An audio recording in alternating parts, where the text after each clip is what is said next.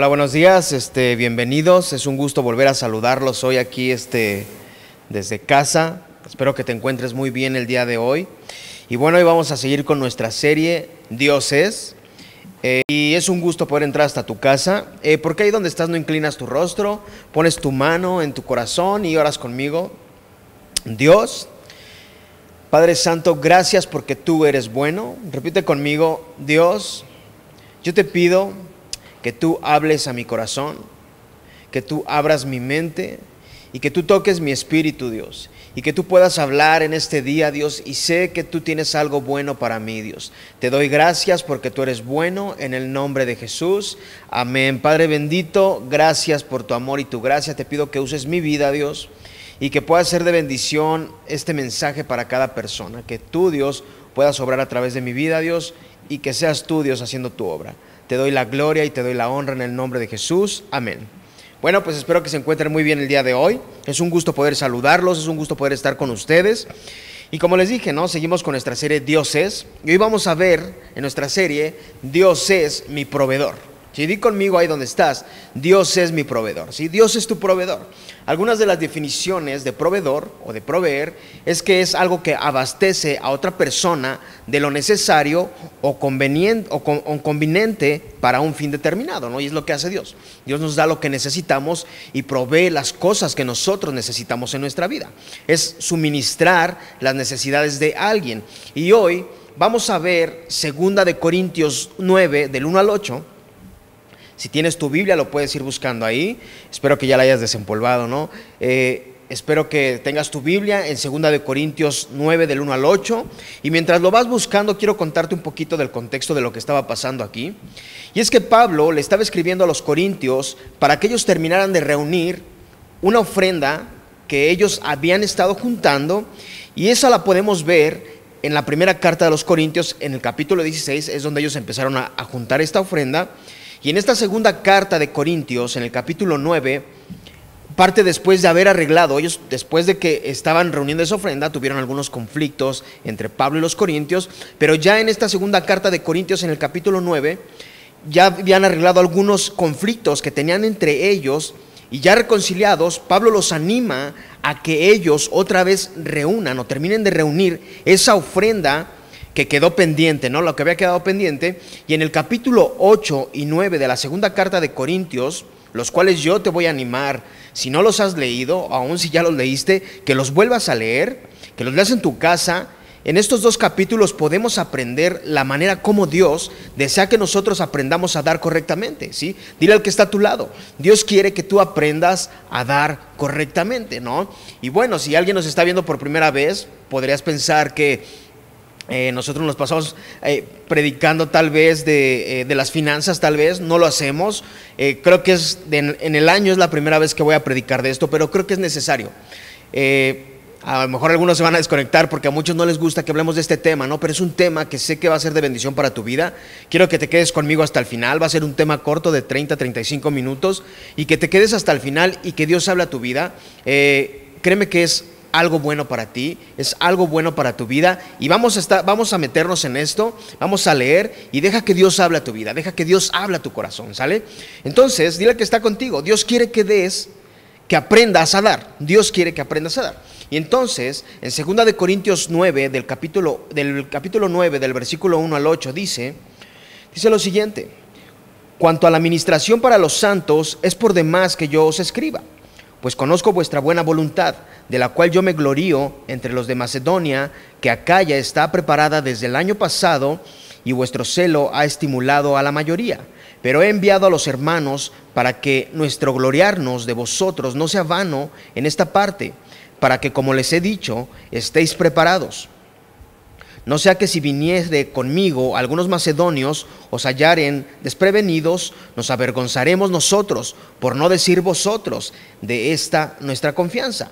Por tanto, tuve por necesario exhortar a los hermanos que fuesen primero a vosotros y preparasen primero vuestra generosidad antes prometida, para que esté lista como de generosidad y no como de exigencia nuestra. Pero esto digo, el que siembra escasamente también, también segará escasamente, y el que siembra generosamente, generosamente también segará. Cada uno dé como propuso en su corazón, no con tristeza ni por necesidad, porque Dios ama al dador alegre. Y poderoso es Dios para hacer que abunde en vosotros toda gracia, a fin de que, teniendo siempre en todas las cosas todo lo suficiente, abundéis para toda buena obra. ¿Ok?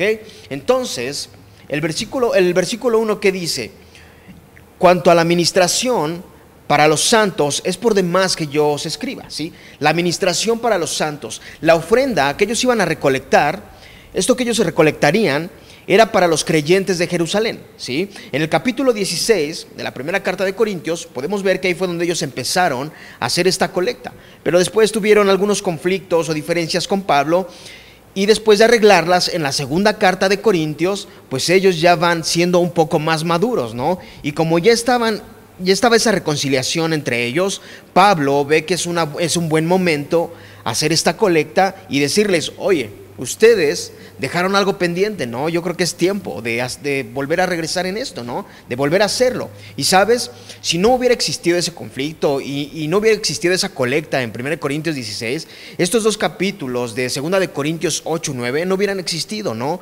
Y no tendríamos esta enseñanza acerca de cómo Dios enseña en el dar a sus hijos, ¿sí? Y esto es un bien para nosotros. Esto es un bien que aprendamos a dar de la manera correcta. Dios quiere que tú aprendas a dar de la manera correcta. Ahora, ¿cuántas veces nosotros dejamos inconcluso darle a Dios por algún problema que tuvimos con alguien o por algún o por algo que no nos gustó de la iglesia, no, ah, es que no me gustó la alabanza, mejor ya no doy. Ah, es que no me gustó cómo me vio el hermanito, mejor ya no doy, ¿no? O por algo que dijeron, o porque hay personas que hablaron y te dijeron, ¿para qué das? ¿Para qué estás dando esa institución, no? ¿Para qué das ese lugar? ¿Para qué das esa iglesia, no? ¿Para qué apoyas? ¿No? O, nos hace más falta a nosotros, ¿para qué das? No, no des nada, ¿no? En la iglesia, ¿para qué das? ¿No? Mira el pastor, ¿no? Ni siquiera hace nada, ¿para qué das? ¿No? A veces hay comentarios que te quitan a ti de hacer lo que Dios mandó hacer a tu vida, de lo que mandó hacer, de lo que Él quiere que tú hagas. ¿sí? En el versículo 1 dice, una vez más, en la nueva traducción viviente, en realidad no necesito escribirles acerca del ministerio de ofrendar para los creyentes de Jerusalén. Aquí dice el versículo, un ministerio de ofrendar a los creyentes. Con esto de ministerio, nosotros nos podemos dar una idea o podemos tener una idea que una ofrenda no solo es un ejercicio espiritual, o no solo es decir, híjole, es que tengo que dar la iglesia porque tengo que quedar bien, porque si no doy, ¿qué van a decir? Si no doy, ¿qué va a decir el que está al lado? ¿No? Es un servicio a los santos de Dios, es un ministerio, ¿sí? Por esa razón, cuando pedimos las ofrendas, no es un ejercicio financiero. No es nada más pedir un no es un ejercicio financiero nada más, es un servicio, ¿sí? Son las riquezas de Dios mediadas por el Espíritu Santo a través de sus hijos para llenar las necesidades en otros de sus hijos para que estos glorifiquen a Dios, ¿sí? Tú das de lo que tienes para bendecir a otros, porque eso que tú tienes Dios te lo dio. Cuando tú das, estás glorificando a Dios. Si dile al de al lado, cuando tú estás dando, estás glorificando a Dios. Ahora en el, versículo 2 dice, pues conozco vuestra buena voluntad, de la cual yo me glorío entre los de Macedonia, que Acaya está preparada desde el año pasado y vuestro celo ha estimulado a la mayoría. Aquí en este versículo 2, Pablo los está exhortando porque él sabe la buena voluntad que ellos tienen, él sabe el corazón que ellos tienen, les está animando a que recuperen esa buena voluntad de ellos, la buena voluntad que ellos tienen para que participen en el proyecto de ayudar. ¿sí? En la nueva traducción viviente dice, pues sé, los, pues sé los deseos que están de ayudar y me estuve jactando en la iglesia de Macedonia de que ustedes, los de Grecia, hace un año estuvieron dispuestos a enviar una ofrenda. De hecho, fíjate lo que dice aquí, de hecho, fue su entusiasmo lo que fomentó que muchos de los creyentes macedonios comenzaran a dar. ¿No? Qué impresionante, ¿no? Gracias a ese entusiasmo que ustedes, está diciendo Pablo, gracias a ese entusiasmo que ustedes tuvieron, de lo cual yo estoy tan orgulloso por ese corazón que ustedes tienen, sí, ese entusiasmo del que yo les hablé a los de Macedonia fue lo que hizo que los de Macedonia comenzaran a dar, comenzaran a juntar esa ofrenda, comenzaran a juntar para darle a los santos de Jerusalén, ¿no? Pablo les habló bien a los macedonios de los de, los de Corintio, de los corintios, de, los de la buena disposición que tenían ellos para ayudar, ¿no? A veces, sí, a veces, a veces tú Eres una fuente de ánimo, de inspiración para otras personas, tú como persona. Si las personas ven que tú eres generoso con el vecino, con tu amigo, con otras personas, tú vas a contagiar a las personas de eso, ¿sí? De ese ánimo y ellos van a empezar a ser generosos, ¿sí? Porque van a ver cómo tú eres y ellos van a empezar a ser generosos. ¿Sí? ¿A poco no quieres ser generoso? ¿A poco no quieres dar de lo que Dios te da? Muchas veces, aun cuando tenemos, puede que te sobre alguna comida y, la puedes llevar a alguien o puedes hacer un poco más y darle a alguien de lo que tienes. Eh, debemos de aprender a ser generosos con las personas, sí, y más en este tiempo. Dice el, el versículo 3. Pero he enviado a los hermanos para que nuestro gloriarnos de vosotros no sea vano en esta parte, para que no como le he dicho estéis para que como les he dicho estéis preparados. Sí, iban a ir estos tres hermanos antes que Pablo para que ellos se empezaran a preparar, que estuvieran preparados para que cuando él fuera, cuando Pablo fuera, estuvieran listos, ¿no? Dice el versículo, para que lo bien que he hablado de ustedes a los macedonios, pues se vea reflejado, ¿no? Se vea reflejado lo que yo les dije a ellos que ustedes estaban haciendo, ¿no? Que no solo sean palabras, que, que se les note el entusiasmo que tienen por ser parte de aportar en la obra de Dios, que se vea que están contentos de darle de lo que han recibido. ¿Sí? Cuando tú das a la obra de Dios con un corazón verdadero, con un, corazón real, es, lo es la mejor satisfacción que puedes tener. ¿sí? Y no solo en recursos económicos, sirviendo con tus talentos, con lo que tú tienes, con lo que Dios te ha dado, y tú vas a ver que dar es lo mejor que puedes hacer. Vas a quedar satisfecho, vas a tener una satisfacción en ti. ¿no? Dice el 4. No sea que si vinieren conmigo algunos macedonios y os hallaren desprevenidos, nos avergoncemos nosotros, por no decir vosotros, de esta nuestra confianza. Ahora dice, si llegara a venir algún macedonio conmigo, está diciendo Pablo, ¿no? Si viene algún macedonio conmigo, pues que no vaya a agarrarnos con las manos vacías y seamos avergonzados. Pablo se incluye, ¿no? En, que él también sería avergonzado porque él había hablado muy bien de ellos, de los corintios, ¿no? Imagínate, ¿cómo quedarían los corintios y Pablo si llega Pablo con los macedonios y no tienen esa ofrenda de la cual él habló a los macedonios que estaban juntando los de corintios, ¿no? Hubieran quedado sin honor, llenos de vergüenza eh, después de que Pablo habló bien de ellos y por causa de que él habló bien de ellos, por causa de hablar bien de ellos, de los corintios, los macedonios empezaron a dar con, aún, sin, aún siendo de muy bajos recursos, ¿no? Ahora, sería de mucha vergüenza, ¿no? O sea, sería impresionante, ¿no? Si, si no hubieran tenido esa ofrenda. Ahora, a veces tú y yo, nosotros, puede que actuemos así, ¿no? Yo no voy a dar voy a aportar, ¿no? Decir, ah, es que yo voy a dar, voy a aportar, sí, yo voy a servir. Y al final solo son palabras. Al final solo son palabras lo que tenemos. Ahora dice el 5, por tanto, tuve por necesario exhortar a los hermanos que fuesen primero a vosotros, preparándose primero, preparando vuestra generosidad antes prometida, para que esté lista como de generosidad y no como de exigencia nuestra. ¿sí? Aquí podemos leer algo que se habla bien de los corintios. ¿Sí? Ellos habían prometido a Pablo recaudar una suma considerable. ¿sí? Tú y yo tenemos que ser generosos, porque sabes que cuando más cuando cuando demos algo, cuando tú des algo a alguien, al prometer algo, tienes que cumplirlo. Cuando tú decidas dar algo, si lo tienes, si lo prometes, tienes que cumplirlo. Porque Dios cuando dice algo, Él lo cumple, ¿no? Dios cuando dice algo, lo cumple. Él cumple su palabra. ¿Y qué mejor referente tenemos que a nuestro Dios? Que cuando dice algo, lo cumple. Aprendamos a cumplir esas promesas, lo que prometemos. E, es un aprender, claro que es un aprender, pero tenemos nuestro mejor referente que es Dios. Sí, te explico un poco más este versículo 5.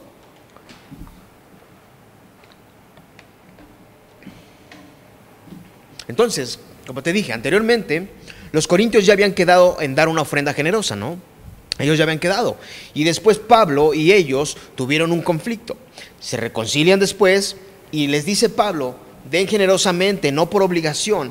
Y si lo traducimos a nosotros sería, no den de mala gana, no den por compromiso, no den por quedar bien, ¿no? Si ellos habían dicho, vamos a dar una buena ofrenda, y después dicen, no, mejor la mitad, están actuando con codicia.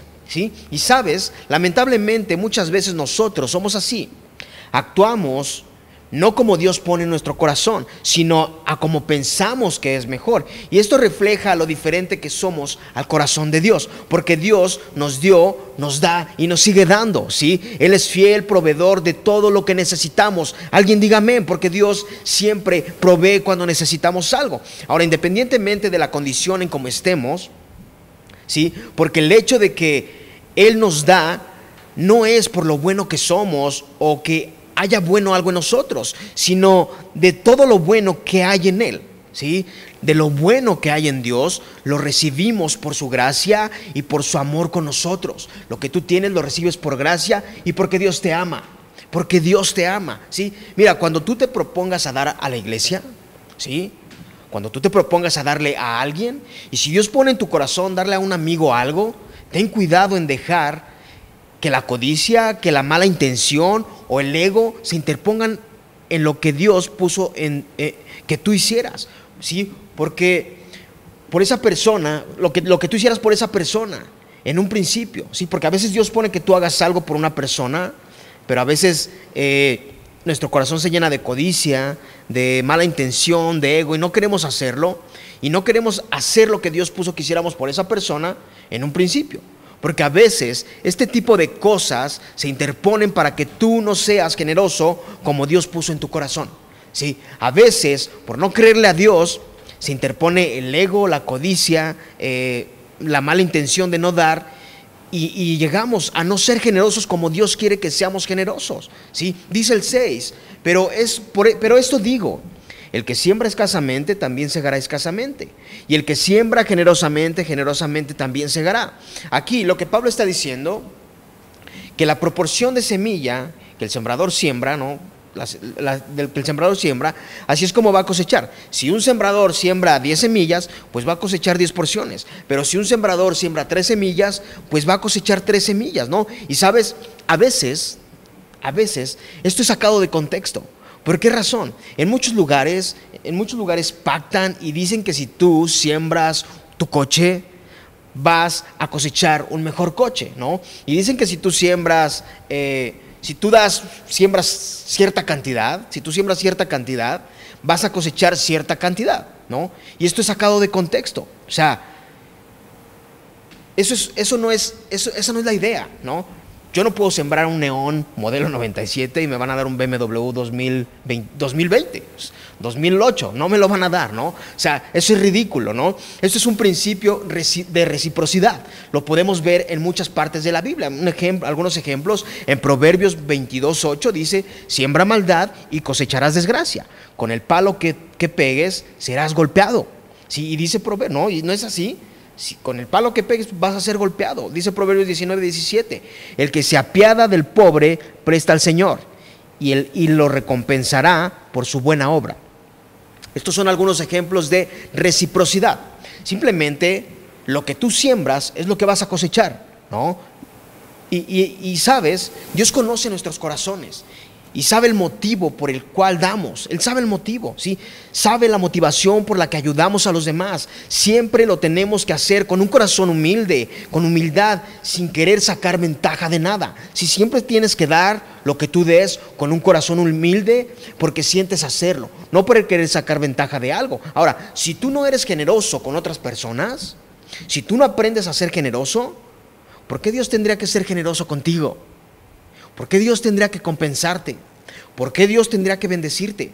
Cuando tú no quieres sembrar en otras personas, cuando tú no quieres sembrar en lo que Dios te pone que siembres. Y también cuando Dios te bendice abundantemente, no es porque tú lo hayas ganado.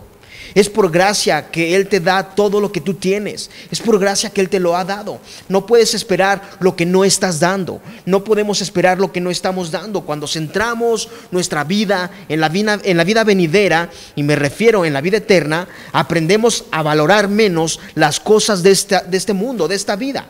Ahora, ¿qué crees que va a pasar cuando das cuando valoras más la vida eterna? ¿Qué crees que pase cuando tú valoras más la vida eterna y empiezas a dar, empiezas a bendecir personas?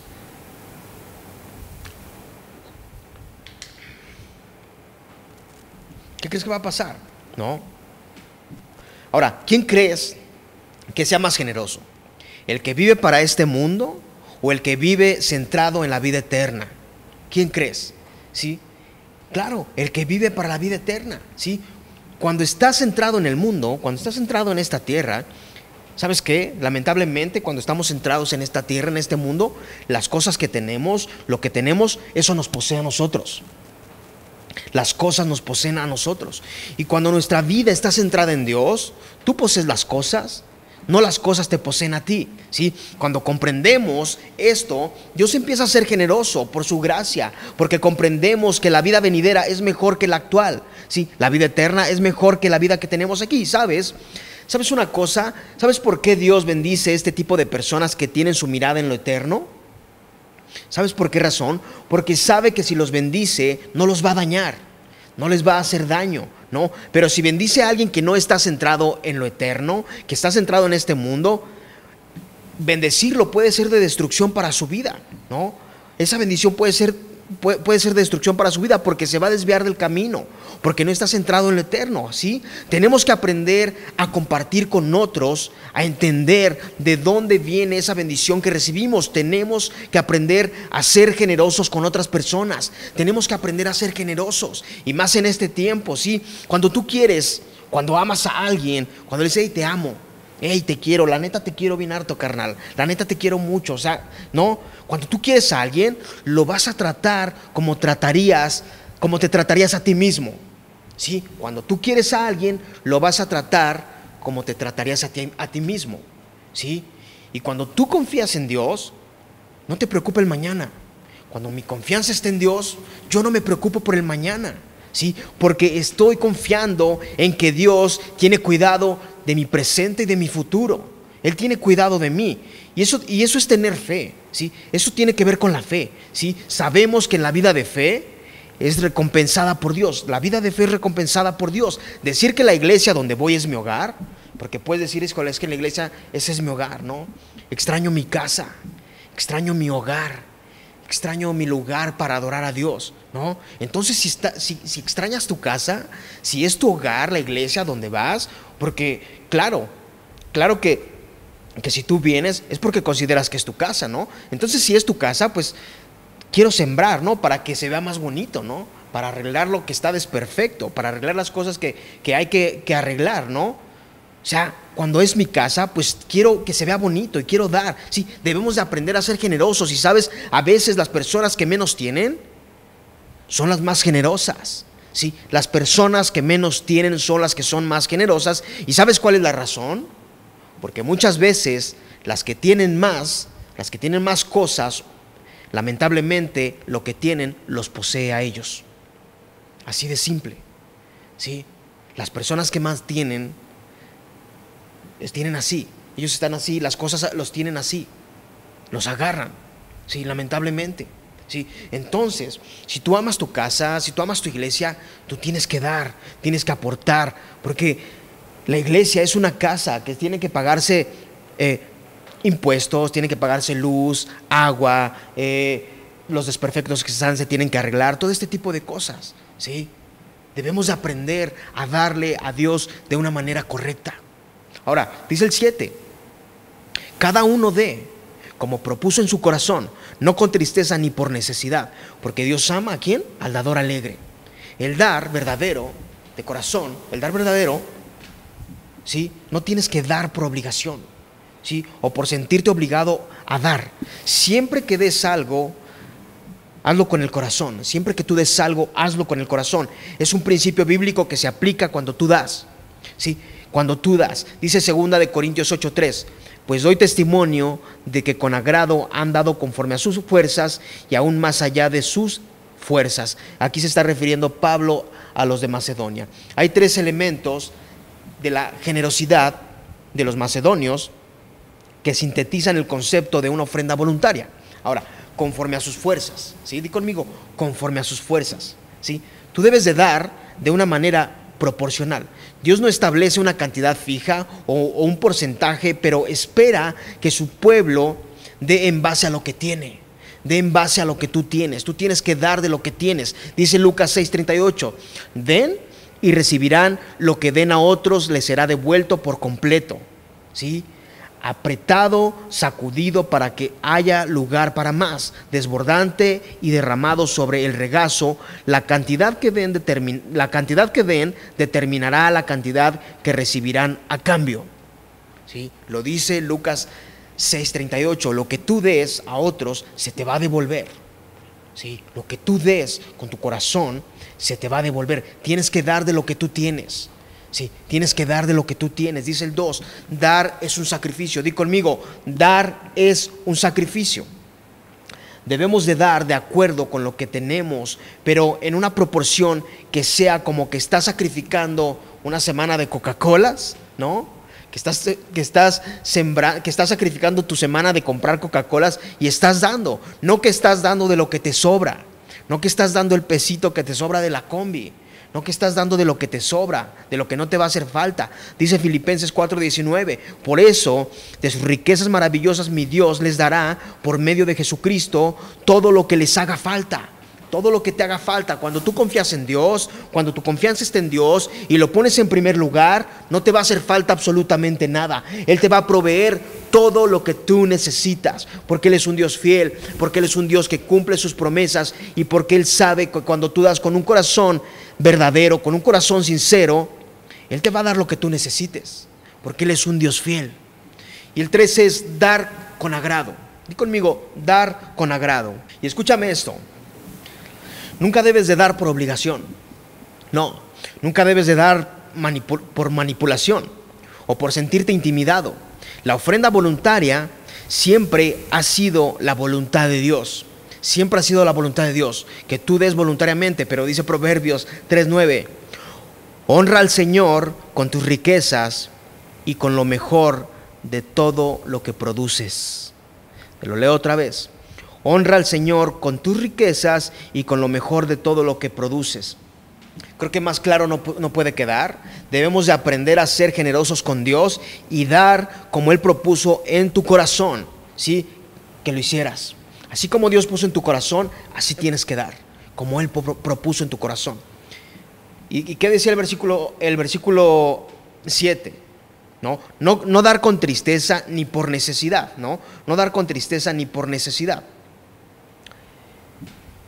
Porque si das con tristeza o porque necesites algo, cuando tú das con tristeza o porque necesites algo, no va a producir un buen resultado en ti. ¿sí? No lo va a producir porque Dios conoce lo que hay en tu corazón. ¿sí? Dios conoce lo que hay en cada uno de nuestros corazones. Dios ama al dador alegre. Dios tiene un amor especial para los que se mantienen fieles o felices en su compromiso de dar con generosidad. Sí, hay personas que cuando tú les hablas de dar, que oye, vamos a juntar una ofrenda para tal persona, Simón, su, corazón se alegra y dicen, va, yo le entro, yo jalo, sí, su corazón se alegra y quieren ayudar, quieren aportar y quieren ser parte del plan de Dios. Si quieren ser parte, sí, los macedonios, estos macedonios no tenían recursos para dar, no tenían, pero ellos quisieron ser parte, quisieron ese privilegio de dar. Sí, da de lo mejor de ti. Dale a Dios y deja que Dios te sorprenda. Tienes que dejar que Dios te sorprenda, que Dios sorprenda tu vida. Tienes que creer en Dios, en lo que Él dice en su palabra. ¿Sí? Y dice el 8, y poderoso es Dios para hacer que abunde en vosotros toda gracia a fin de que teniendo siempre en todo, teniendo siempre en todas las cosas todo lo suficiente, abundéis para toda buena obra. Dios posee una cantidad infinita de gracia y Él la da con abundancia, con plenitud, y no se contiene. ¿sí? Él, él da infinita gracia. Él da de lo que tiene, Él no se contiene. Él no es pues agarrado. Él no es agarrado. Él cuando tú necesitas algo, Él te lo da. ¿sí? Dice Primera de Corintios 29, 14. Perdón, Crónicas. Primera de Crónicas 29, 14. Dice lo siguiente. Pero ¿quién soy yo y quién es mi pueblo para que podamos darte algo a ti? ¿Se escucha lo que dice? Después dice, todo lo que tenemos ha venido de ti y te damos solo lo que tú primero nos diste. Wow, todo lo que tú tienes, todo lo que tú posees ha venido de Dios. Quizás sí pienses y digas, ah, es que yo lo trabajé, es que yo lo hice, es que yo me esmeré, es que yo lo hice. Sí, pero Dios, con su infinita gracia, te ha dado todo lo que tú posees. Y cuando tú estás dando, estás dando de lo que Dios ya te dio a ti. Sí, cuando estamos dando algo, estamos dando de lo que Dios ya nos dio a nosotros. ¿sí? La gracia que estamos hablando aquí en este versículo es una no, no es una gracia espiritual. Está hablando de una gracia de dinero y de bienes. Cada que un creyente da con generosidad, y cuando digo con generosidad, tienes que, tienes que dar con sabiduría, sin codicia y ojo, ni querer sacar provecho o por necesidad, ¿sí? Cada creyente, cada persona que, es creyente, que cree en Dios, ¿sí? Cuando da con generosidad de los recursos materiales que él tiene, ¿sí? Dios se encarga de restablecer para que siempre lo tenga, tengas todo en abundancia y nunca pases necesidad. ¿sí? Tú das de lo que tienes, de lo que Dios ya te dio, y Dios te vuelve a dar y vuelve a llenar tu alacena, te vuelve a dar lo que tú necesitas para que nunca tengas necesidad. Sí, pero aquí es donde entra la fe. Tienes que creer por fe y creer que si tú das de lo que tienes, Dios te va a bendecir. Porque aquí lo dice el versículo, ¿no? Que dice otra vez, primera de Crónicas 29, 14. Pero ¿quién soy yo y quién es mi pueblo para que podamos darte algo a ti? ¿Quiénes somos? Si todo lo que tenemos ha venido de ti y te damos solo lo que tú primero nos diste. Lo que tú tienes, Dios te lo dio. Lo que tú posees, Dios te lo dio. Ahora, confiar en Dios, ¿sí? Confiar en Dios. Tienes que confiar en Dios, pero confiar en serio, confiar de verdad. No confiar solo de labios, confiar con un corazón verdadero, confiar en Dios. Puedes poner tu confianza en Él y saber por fe que nada te va a faltar. Y podrías, podríamos hablar de mucha gente, de muchas personas que, que han dado de sus recursos a Dios y Dios sigue bendiciendo sus vidas y Dios sigue siendo fiel con ellos y Dios sigue llenándoles sus alacenas, sigue dándoles lo que necesitan y aún les da más y más y hasta les sobra para que den a los demás. ¿sí? Hay personas que son fieles, pero tú tienes que creer con un corazón verdadero, debes de confiar en Dios, que Dios quiere que tú des porque Él quiere bendecir tu vida. ¿sí? En segunda de Crónicas 31 31.10 dice, Azarias, que era el jefe de los sacerdotes y descendiente de Sadoc, le respondió, Dios ha bendecido a su pueblo y es tanto lo que desde el principio han traído al templo que no nos ha faltado comida, por el contrario, ha sobrado mucho. Wow, cuando tú eres fiel a Dios, de corazón sincero, de corazón verdadero, yo te puedo garantizar que Dios te va a dar de una manera que ni te va a faltar y hasta te va a sobrar para que bendigas a otros, para que tú bendigas a otras personas. Sí, y no tienes que armar la gran despensa de tres mil pesos, cinco mil pesos, no. Si tienes ahí un aceite que te sobra, lo puedes dar a alguien. Si tienes un paquete de papel, lo puedes dar a alguien. Si tienes una gelatina, lo puedes dar a alguien. Y eso va a ser de bendición para otras personas. ¿Sí? Porque ¿qué dice aquí otra vez? ¿No? Dios ha bendecido a su pueblo. Y es tanto lo que desde el principio ha traído, han traído al templo que no nos ha faltado comida. Por el contrario, ha sobrado mucho. Sí, debemos de confiar en Dios en todo momento. Sí, entonces, ¿qué dice? Abundéis para otra buena obra. Dios devuelve en abundancia para bendecir a los que dan con alegría. Sí, otra vez, Dios devuelve en abundancia para bendecir a los que dan con alegría. No para que puedan satisfacer deseos egoístas y no esenciales, ¿sí? sino para que puedan atender las necesidades verdaderas que otros tienen. ¿sí? Dice Deuteronomio 15, 10 y 11. Mejor ayuden siempre al pobre y háganlo con alegría. Si lo hacen, les irá bien y Dios los bendecirá en todo lo que hagan. Yo no lo digo, lo dice la Biblia. Dice el 11, en este mundo siempre habrá gente pobre. Por eso les ordeno que sean generosos con la gente pobre y necesitada del país. ¿Sí? Nosotros, tú y yo, nosotros debemos reflejar el amor de Dios, del Dios que amamos, Dios es nuestro proveedor. Si Dios es tu proveedor, Dios nos ha demostrado su generosidad más de una vez, una vez y otra vez y otra vez. ¿No es así? ¿Acaso Dios no te ha demostrado cómo es de generoso contigo? Sí, nosotros somos un reflejo de Dios. Tenemos que aprender a ser generosos en todo momento. Tenemos que aprender a ser generosos en todo momento. A veces puedes pensar que no tienes los recursos para dar. Si puedes pensar y decir es que yo no tengo nada que dar. Y sabes, Dios te ha demostrado su generosidad y debes de dar esa generosidad a las personas que lo necesitan. Siempre va a haber alguien que necesite de lo que tú tienes. Sí, como te lo dije. No necesitas juntar las grandes, las grandes eh, despensas, las grandes ofrendas. Sí, un litro de aceite, lo doy. Bendigo a alguien con el pasaje, lo hago. Si debemos de aprender a ser generosos, a dar de lo que Dios nos da. Ahora, cuando comprendemos quién es nuestro proveedor, ¿sí? Cuando comprendemos quién es nuestro, nuestro proveedor y quién nos da todos los recursos que necesitamos, aprendemos a dar con generosidad aprendemos a dar con generosidad. Y cuando tú das con generosidad a Dios, dice Deuteronomio, si lo hacen, les irá bien y Dios los bendecirá en todo lo que hagan. ¿Sí? Dios los bendecirá en todo lo que hagan. Ahora, te puedo decir que conozco personas fieles y puedo ser testigo de cómo Dios ha bendecido sus vidas de manera sobrenatural. ¿Sí? No sé si recuerdan, hace un tiempo les conté la historia, ¿no? Del dueño de, de una empresa, este, de una empresa que él empezó a ser generoso con Dios, empezó con poquito y después fue siendo tan fiel y Dios iba, siendo, iba bendiciendo su vida, bendiciendo su vida. ¿Por qué? Porque él era fiel a Dios. Porque él era fiel a Dios, ¿no? Y creo que ese era el dueño de, de la pasta colgate, me parece. Este, no recuerdo bien la historia que les conté, pero, pero él había sido fiel, ¿no? Siempre fue fiel, siempre fue fiel, siempre fue fiel. Y sabes, a lo mejor me vas a decir, oye, pero ¿por qué predicas de esto? ¿No?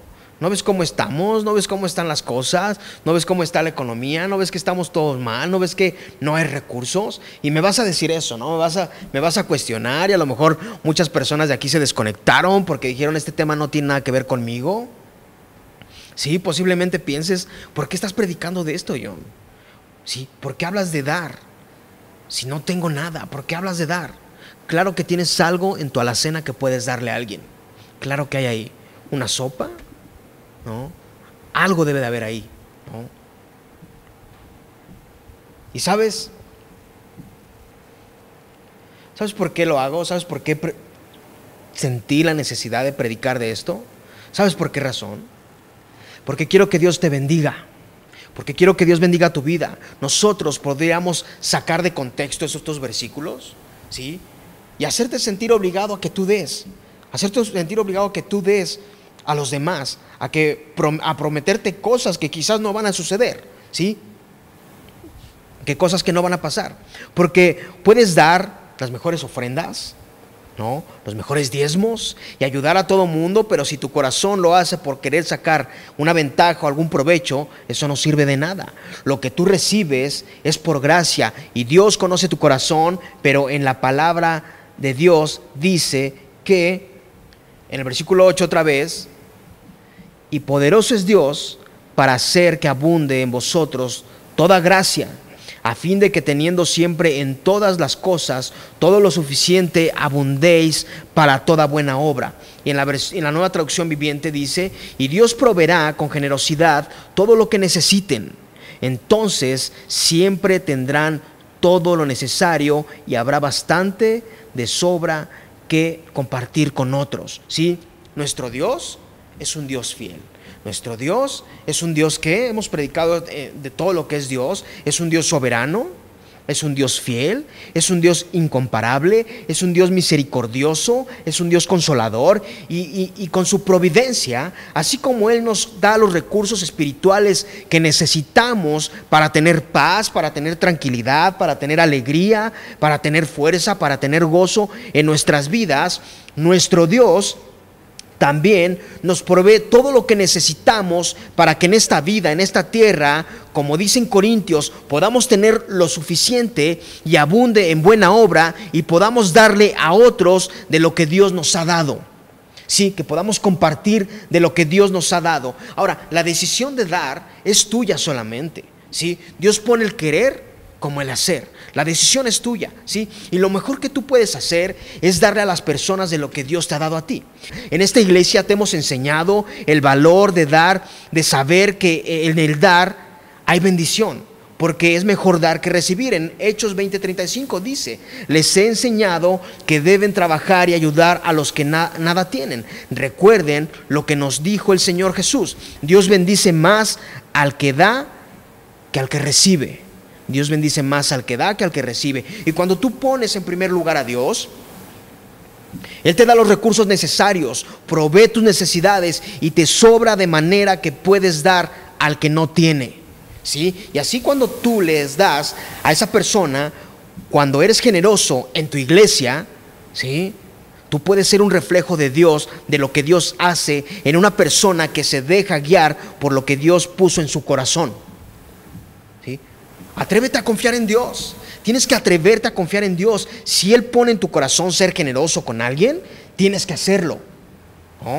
Hazlo. Tú sigues siendo fiel. Si Él pone que cuando tú ofrendes o des tus diezmos, des un poco más, hazlo. Si deja que tu fe sea movida y deja que Dios actúe en tu vida. Tienes que dejar que Dios actúe como Dios puede ser recompensar tu vida. O sea, aquí tenemos dos ejemplos los corintios y los macedonios. Gracias a esos corintios, los de Macedonia, que aún tenían de bajos recursos, ellos dieron, o sea, dijeron, yo no quiero perderme la bendición, yo quiero que Dios vea que estoy comprometido con su obra y voy a dar de lo que tengo. O sea, es impresionante, ¿no? Saber, poder entender que debemos de tener nuestra vida siempre fija en Dios, sabiendo que Dios es un Dios fiel. Sí, un Dios que nos provee los recursos que necesitamos en nuestro espíritu y que también nos provee los recursos que necesitamos en nuestro diario vivir. Debemos de aprender a ser generosos. Tú debes de aprender a ser generoso. Amado Dios, yo te doy gracias porque tú eres bueno, gracias por tu glorioso amor y tu bendita gracia. Padre, gracias porque tú eres un Dios proveedor. Un Dios que provee a nuestras vidas lo que necesitamos, Dios. Que así como provees los recursos espirituales que necesitamos, siendo un Dios soberano, siendo un Dios fiel, siendo un Dios eh, inigualable, siendo un Dios misericordioso, siendo un Dios consolador, siendo un Dios de paz, siendo un Dios de gracia. Así también provees los recursos económicos que necesitamos en nuestras vidas, Dios. Y que tú bendigas su diario vivir y que sigan comprendiendo que tú tienes los recursos que ellos necesitan. Yo bendigo sus vidas, bendigo sus corazones, Padre Santo, y te pido, Dios, que seamos una iglesia generosa, una iglesia generosa, una iglesia que realmente sea generosa con las personas, que sea generosa con el que no tiene, que sea generosa cuando tú lo pones en tu corazón que lo hagamos, Dios. Te doy gracias porque tú eres bueno, Dios.